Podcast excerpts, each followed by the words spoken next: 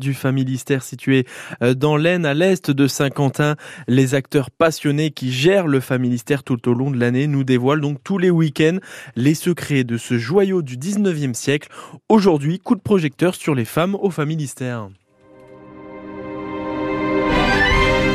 Peut-on être familistérienne? Amélie Godbert, directrice de la régie du Familistère.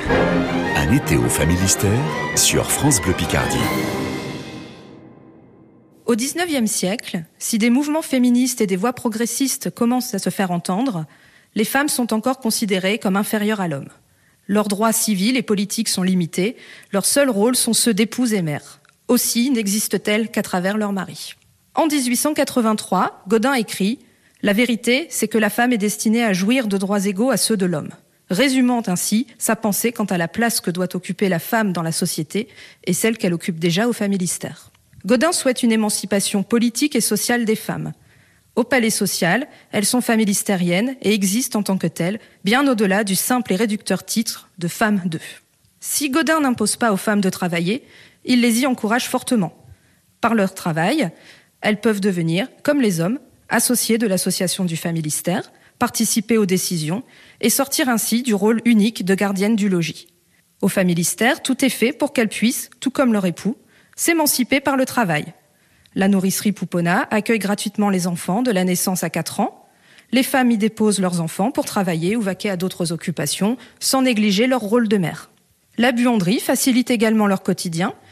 Elles viennent y laver ou même y faire laver leur linge dans un espace optimisé. Peu de familistériennes travaillent à l'usine. Elles sont plutôt employées dans les magasins du familistère, à la buanderie, à la nourricerie ou encore à l'entretien des espaces. Mais si toutes les conditions sont réunies, l'émancipation des familistériennes se fait péniblement. En 1885, seuls 7% d'entre elles travaillent.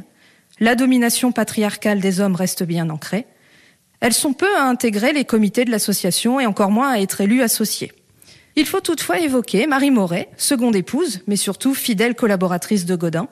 À la mort de ce dernier en 1888, elle devient la seule femme administratrice gérante de l'association coopérative, élue à 86 voix sur 90, preuve que les efforts menés au Familistère pour l'égalité homme-femme n'auront pas été vains. Amélie Godebert, directrice de la régie du Familistère. Un été au Familistère, c'est chaque week-end à 7h40 hein, sur France Bleu Picardie. Prochain rendez-vous samedi prochain dans les lavoirs de la buanderie. Et d'ici là, on peut retrouver tous les épisodes sur francebleu.fr et sur l'application ici.